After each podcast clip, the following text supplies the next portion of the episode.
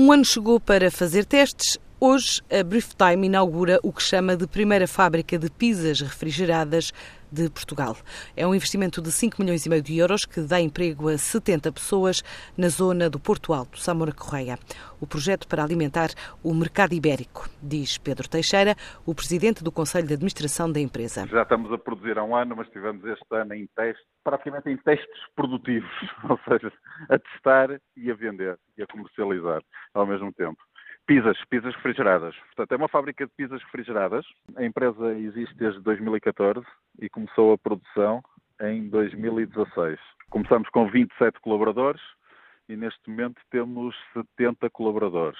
Iniciamos com uma produção de cerca de 300 mil pizzas por mês e neste momento estamos a fazer um milhão de pizzas mês, sendo que desse um milhão, metade, cerca de 500 mil, é para exportação, portanto é para o mercado espanhol só Portugal e Espanha por causa da validade do produto. É um produto muito fresco, tem uma validade curta de 30 dias e, portanto, é-nos praticamente impossível entrar noutros mercados. Este investimento não fica por aqui. Já em 2018, a empresa pretende investir mais um milhão de euros para duplicar a capacidade produtiva, criar mais 10 postos de trabalho e responder às encomendas de uma cadeia de supermercados em Espanha. Em Portugal, nós já temos uma cota de mercado de cerca de 30%.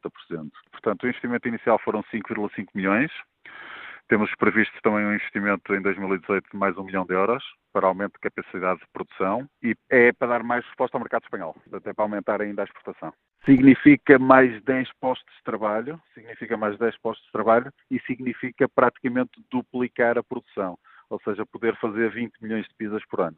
Portanto, fazemos toda a marca própria do Grupo Dia em Espanha. A Brieftime faturou na fase de testes, iniciada em 2016, cerca de 4 milhões de euros, mas ao fornecer a grande distribuição, conta atingir um volume de negócios na ordem dos 13 milhões de euros. Hoje é dia da chamada JP DAI Summit 2017, Inspiring Technology, apresentado como um dos principais eventos de tecnologia para profissionais no nosso país. É organizado pela Unidade de Negócio de Distribuição do Grupo JP Sacoto que espera reunir na Casa da Cultura de Ilhavo mais de 600 participantes, entre eles 60 parceiros de negócio, a maioria vindos das principais marcas tecnológicas do mundo. Amanhã em Santo Tirso, está marcada a inauguração do Centro de Empresas do Grupo Pinto da Costa e Carriço, que promete uma demonstração interativa de projetos em que opera nas diferentes áreas de negócio, desde a hotelaria à restauração, fitness, saúde e bem-estar, imobiliário e moda.